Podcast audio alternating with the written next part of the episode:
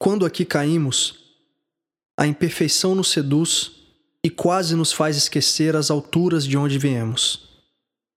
São tantas as ilusões que nos arrebatam que a realidade maior quase escapa aos nossos olhos, tão entretidos pelas distrações do mundo material. O desequilíbrio e a tormenta dos apegos se abrigam em nosso interior e nos afastam da excelência espiritual que é direito inato de todos os filhos da terra.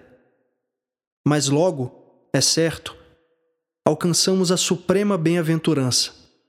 Quanto mais diligentes são os nossos esforços para prevalecermos sobre as limitações que tentam, em vão, confinar a nossa divindade. Não se cobre tanto.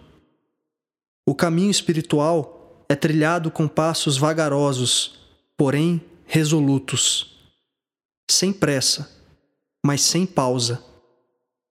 É natural que a vibração desta valiosa e desafiadora experiência terrena exponha os nossos desequilíbrios e revele os obsessores internos que precisam ser superados para ascendermos às planícies mais elevadas da consciência.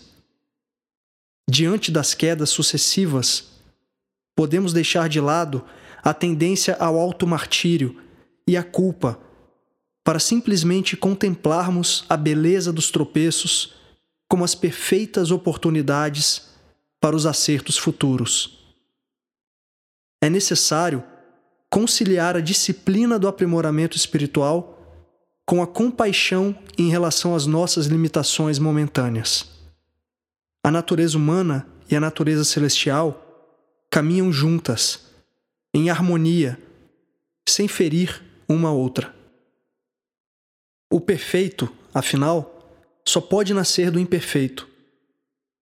As ventanias existem para testar o nosso equilíbrio e os desvios que existem para afirmarmos a nossa retidão.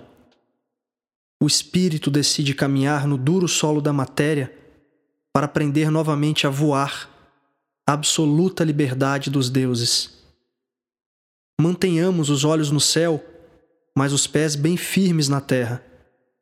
As imperfeições se revelam ao olhar atento do buscador, que prossegue, incansável, mas paciente, a sua jornada de autolapidação e aperfeiçoamento. O coração, cada vez mais livre das impurezas dos apegos, acolhe seus dias chuvosos e recobra, pouco a pouco, as lembranças do mar cristalino. O humano, ao reconhecer a sua humanidade, faz-se cada vez mais puro, cada vez mais divino. Na terra, caminhamos, ao cosmos pertencemos.